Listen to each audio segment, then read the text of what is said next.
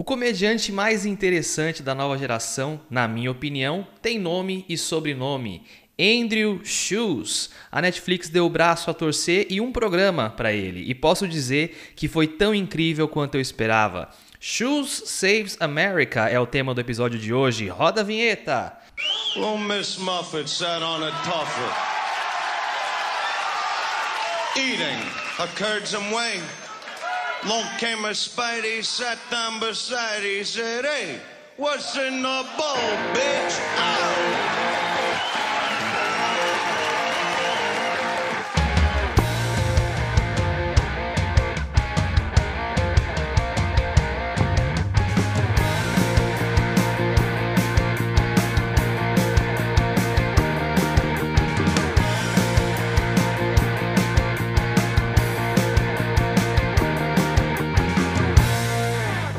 Sejam bem-vindos ao seu futuro podcast de comédia favorito. Eu sou o Lan Ferré, este é o What's in the Wall Bitch, mais um episódio.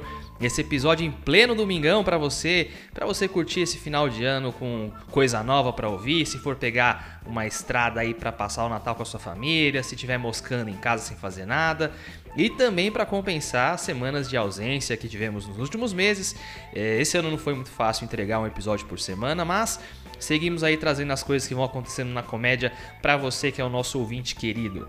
Essa semana teve o lançamento pela Netflix dessa série do comediante Andrew Schultz, chamada Schultz Saves America, e eu já quero começar dando uma dica para vocês. Muita gente não conseguiu ver a série porque ela não aparecia no catálogo para a galera daqui do Brasil.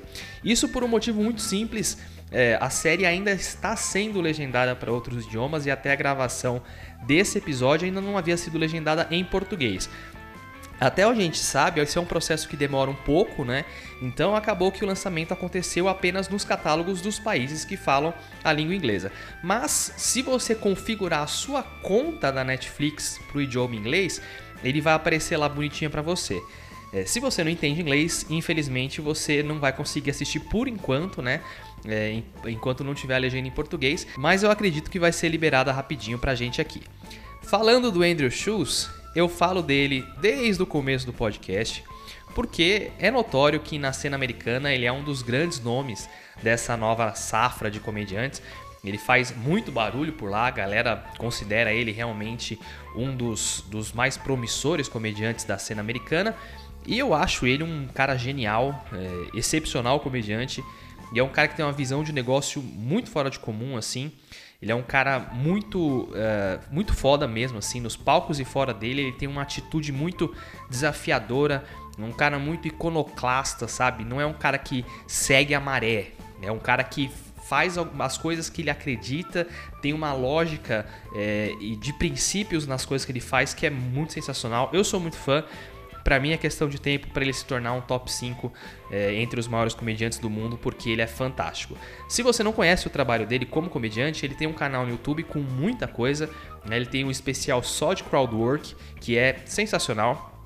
Tem outros especiais dele, álbuns que ele lançou de apresentações em vários clubes, né? Eu já falei dele algumas vezes, mas é, não, cansa, não canso de repetir que ele realmente é um cara muito bom e que tem muito material disponível lá no YouTube.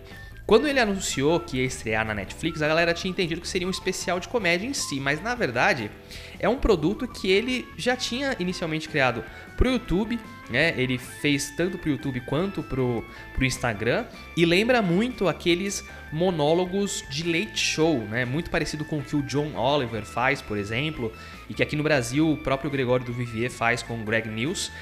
E é meio que esse formato, é uma série de comentários sobre um tema, com imagens que suportam a narrativa e às vezes funciona como até o punch da piada, né? Um formato bem explorado em vários lugares, é, com a diferença principal que no caso do Andrew não tem a plateia, né? e consequentemente você não tem aquela claque, você não tem a risada entre uma piada e outra.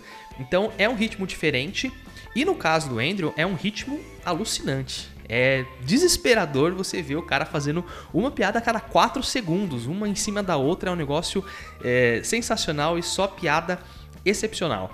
E é um nível de construção assim onde ele vai buscar as referências para cada associação que ele faz, a forma com que ele constrói a narrativa, a quantidade de recurso que ele usa e a velocidade que ele dá para o negócio é coisa assim de outro mundo, né?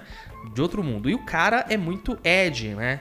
É, é, as piadas são pesadas, elas têm alvo é, e não tem nada que esteja hoje nos holofotes que não seja alvo para a piada que ele faz, né? Então eu, eu vejo esse cara num nível que pouquíssimos comediantes estão e, e é isso, cara. O cara é um monstro e esse produto cabe muito bem para a forma que ele faz comédia. A questão que eu acho mais difícil para quem vai assistir essa série é que você precisa ter uma certa vivência em relação à cultura americana para entender as piadas, porque tem muita coisa que traz referência de casos políticos, de programa de TV, né, de esporte americano, da própria comédia em si. Então, para você entender todas as piadas, e de novo, é um ritmo muito rápido, né? São centenas de piadas por episódio, literalmente. Então, para você entender, você precisa ter essas referências. Eu eu acompanho bastante coisa por lá, eu acompanho os podcasts, eu assisto muita comédia, né? E também gosto bastante de esporte americano. Para quem não sabe, eu sou viciado em NFL, é o meu esporte favorito. Então, muitas das referências que ele coloca, eu consegui entender, mas ainda assim tem muita coisa que eu pausei, joguei no Google para poder entender e sacar a piada. Então, assim, vai ser um pouco complicado você sacar 100% das piadas, tá? E o ritmo que ele coloca é, é, bem rápido mesmo, então vai ser uma, não vai ser tão simples assim. E outro ponto é que eu não sei como algumas piadas vão se traduzir no momento que a série for legendada, porque tem piada que é jogo de palavra e você acaba perdendo o tom da piada quando você traduz para português, né? Dá um exemplo aqui para vocês de uma das piadas que eu mais gostei da série, quando ele está falando sobre coronavírus, ele usa o termo mask debaters, né, para se referir às pessoas que estavam discutindo sobre o uso de máscara. E aí aparece a imagem do Louis C.K., né?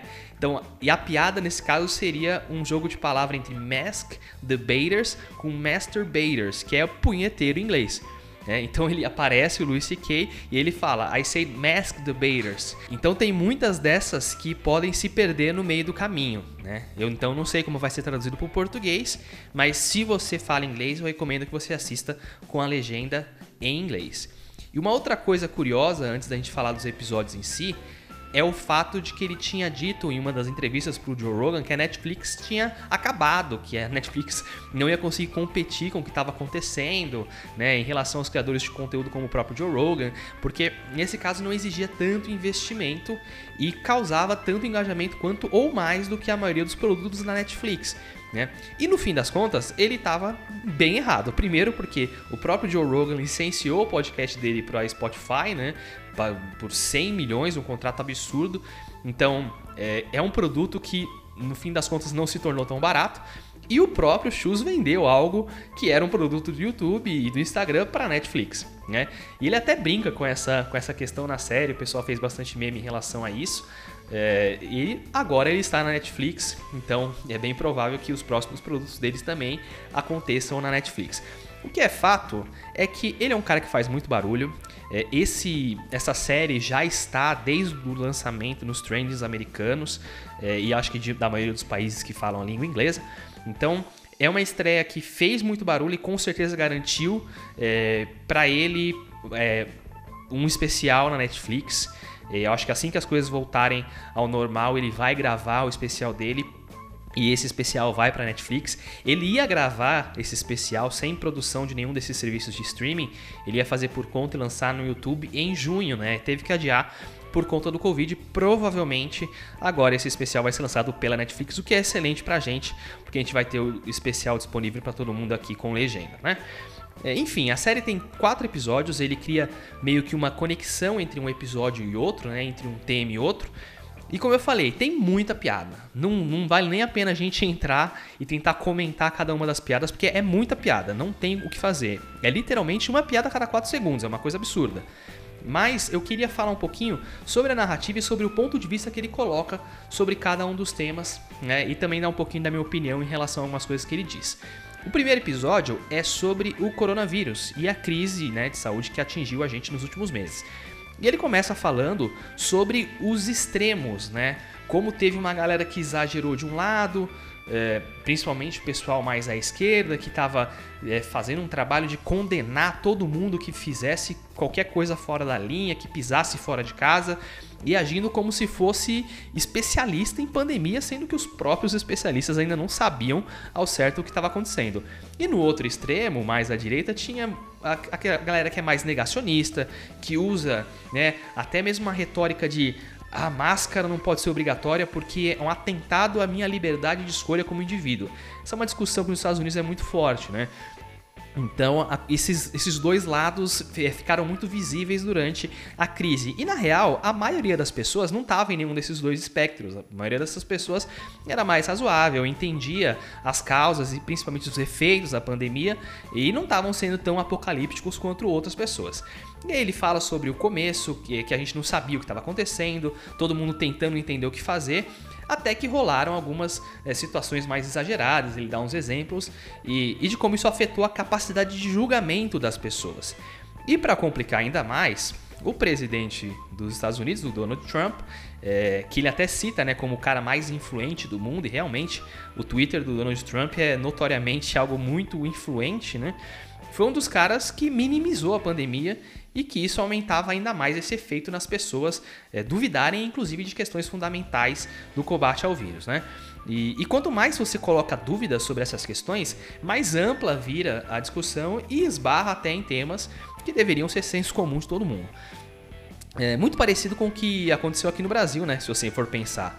É, talvez lá foi um pouco pior por conta do presidente, além de se prestar esse papel, é, os caras não têm um sistema de saúde público, né? Todo mundo sabe que lá nos Estados Unidos isso não, não, não existe, né? O, o que seria aqui o Brasil o SUS, e eles são o número um infectados e em mortos. Então, e acredita-se que muito por conta da forma com que foi conduzido isso por lá. E aí ele entra em duas questões também que são bem complexas, mas que ele coloca um ponto de vista bem interessante. A primeira é que a China deveria ter responsabilidade nessa situação, é, não os chineses, né, não a nação chinesa, mas o governo da China, né, que foi e continua sendo bastante negligente. E, e o segundo, a segunda questão, que é o fato da obesidade ser um fator de risco para o corona e que muita gente morreu por conta disso. E ele faz até uma correlação com os movimentos né, de body positive, de que é uma espécie de direcionamento perigoso por parte da turma que romantiza, entre aspas, a obesidade. Eu, particularmente, não sei se concordo muito com essa correlação, até porque quem tem esse pensamento, né, quem segue mais esse movimento, geralmente não é o cara que está atrelado à parte negacionista, né? Então, se por um lado eu tenho risco, do outro eu tenho maior tendência a ter mais precaução em relação ao corona. Mas enfim, é um debate complicado e de fato a obesidade é sim um fator de risco para o corona e para muitas doenças. Mas o debate eu acho que é um pouco mais complexo que isso. E ele fecha o episódio falando da relação dos pais com os filhos na época da quarentena, que para quem viveu na pele sabe que não foi nada fácil que os americanos é, passaram e é em todo lugar do mundo, né? E, e ele diz assim que os americanos é um, são conhecidos como um povo que passa por dificuldades e que, e que passariam por mais essa também. Ele termina com essa mensagenzinha positiva e vai para o episódio 2, que é sobre teorias da conspiração. É, é, algumas coisas que antes eram consideradas loucura, agora parece real e que de alguma forma ou de outra é, todo mundo acredita em algum tipo de teoria da conspiração. Ele fala sobre pessoal nos esportes, sobre outras coisas, e que no fim das contas todo mundo tem alguma crença que é meio é, contraditória. E tem uma parte legal que ele está falando sobre o governo espionar as pessoas e tal, e ele faz uma espécie de quebra da quarta parede. Eu vou deixar que vocês assistam para vocês verem. Eu achei bem, muito bem sacado. E aí ele entra na parte do Jeffrey Epstein, que é um caso muito conhecido, se você nunca ouviu falar, dá uma procurada para você entender, né? É uma das piadas mais geniais que do, do, do Andrew no especial de Crowdwork também é sobre isso, eu inclusive legendei no Instagram do podcast um tempo atrás, É, então já é um assunto até recorrente pro, pro trabalho dele. E ele fala como a história da morte do Epstein é cheia de buracos, né? E que isso causou uma onda de gente acreditando não só nessa, mas como em outras teorias da conspiração. E estarmos fechados em casa por conta do corona aumentou ainda mais essa coisa toda, né? Ele fez uma comparação interessante. Ele diz que o Epstein foi o combustível, o corona foi a chama e as mídias sociais foram o oxigênio de toda essa parada. E realmente, o que a gente vê nas mídias sociais é bizarro, né? Aqui no Brasil, é, você junta essas teorias da conspiração com uma polarização política e o resultado é bizarro, né? E ele entra num ponto interessante que o potencial contraponto para essa loucura toda deveria ser a mídia. Né? Que deveria trazer as notícias de uma forma mais imparcial, mas hoje em dia acaba sendo tão enviesada quanto essas pessoas. Por quê? Porque a mídia precisa atrair um público para ela e quando ela consegue atrair esse público específico, ela acerta muito, principalmente comercialmente. E quando a gente não consegue confiar na mídia e nem em ninguém, a gente acaba caindo para qualquer lado que repita as nossas crenças, né? E quando você fica cético com essas instituições, você acaba sendo mais facilmente seduzido pelo discurso de alguns grupos fanáticos, né? E ele cita inclusive o QAnon, que é uma com loucura completa da extrema direita americana. Se você nunca ouviu falar disso, dá uma procurada no Google ou dá uma procurada no YouTube. Tem vídeos sobre é, explicando o que é o QAnon. E ele caminha por essa explicação de que é fácil você achar provas para condenar alguém que você já tem certeza que é culpado. Não é aquela coisa, quando você detesta alguma coisa ou alguma pessoa, qualquer pequeno detalhe vai te irritar. Isso que acontece quando você se enviesa nessas conspirações malucas. Tudo que se mexe de repente vira prova para o que você acredita. E as pessoas cada vez mais não buscam a verdade, mas buscam elementos para confirmar o que eles já decidiram que é verdade. Né? E ele entra no episódio 3, que é sobre o Black Lives Matter, que é um tópico bem complicado, até no começo ele brinca assim, né? Ele fala sobre o assunto, ele fala: "Galera, relaxa, tá comigo, tá com o pai". E ele realmente, cara, disseca de uma forma muito inteligente. É, é, um tópico muito complicado, mas ele coloca um ponto de vista interessante. E ele começa falando sobre as Karens, né? Que é o apelido que deram para as mulheres brancas histéricas que tendem a ser causadoras de problemas lá nos Estados Unidos. É até difícil explicar o que seria uma Karen aqui no Brasil. Mas de forma geral, é, é uma mulher branca e que tem, na maioria das vezes, um viés bem racista. Ele cita inclusive um caso uma mulher que chamou a polícia para um homem negro que havia pedido para ela colocar a coleira do cachorro. Ela estava passeando com o cachorro sem coleira no parque e foi um caso que teve muita repercussão. A mulher foi filmada, né? Enfim, é uma parte que, que, que é bem complicada nessa história. Ele fala bastante disso, ele entra no caso do George Floyd, né?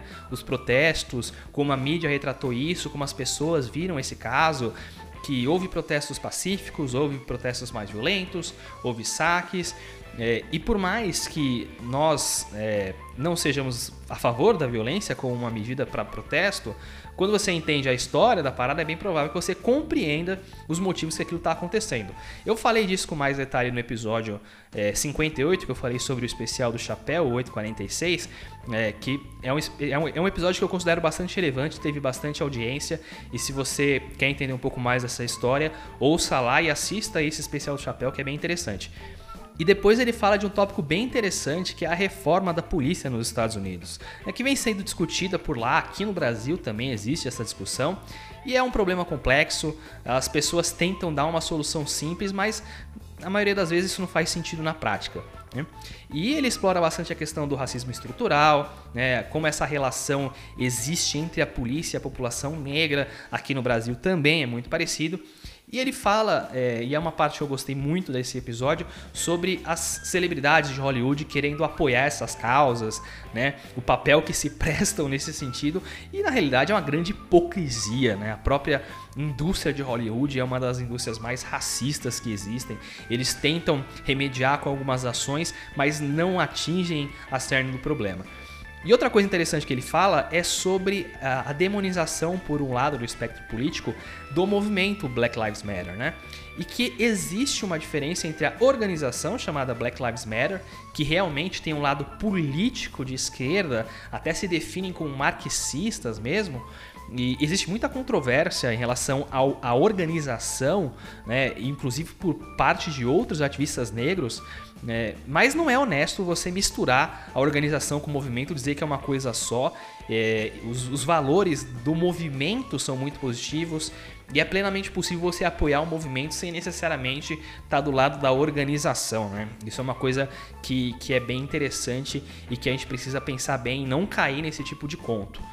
E o quarto episódio é sobre as eleições americanas, sobre como os dois lados estão lidando com o processo de, de eleição, né? Desde as campanhas até o movimento que acontece hoje que se fala de uma fraude, né? Que não tem prova nenhuma, é uma coisa, uma narrativa completamente torta. E, e, a, e a mídia, as redes sociais mostram as pessoas acreditando nesse tipo de coisa, se dividindo, é, todo mundo se separando em caixinha, um demonizando o outro lado.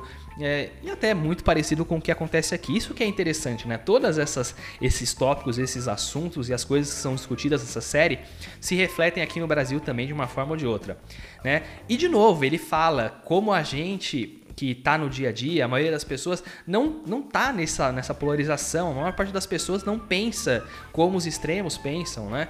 E como as pessoas são retratadas pelos canais de comunicação e pelos, pelas redes sociais. É, a maioria das pessoas são pessoas razoáveis, não estão brigando o tempo todo. É só uma minoria que é retratada como se fosse maioria, né? E esse padrão de comportamento não é nem de longe o que a maioria tem.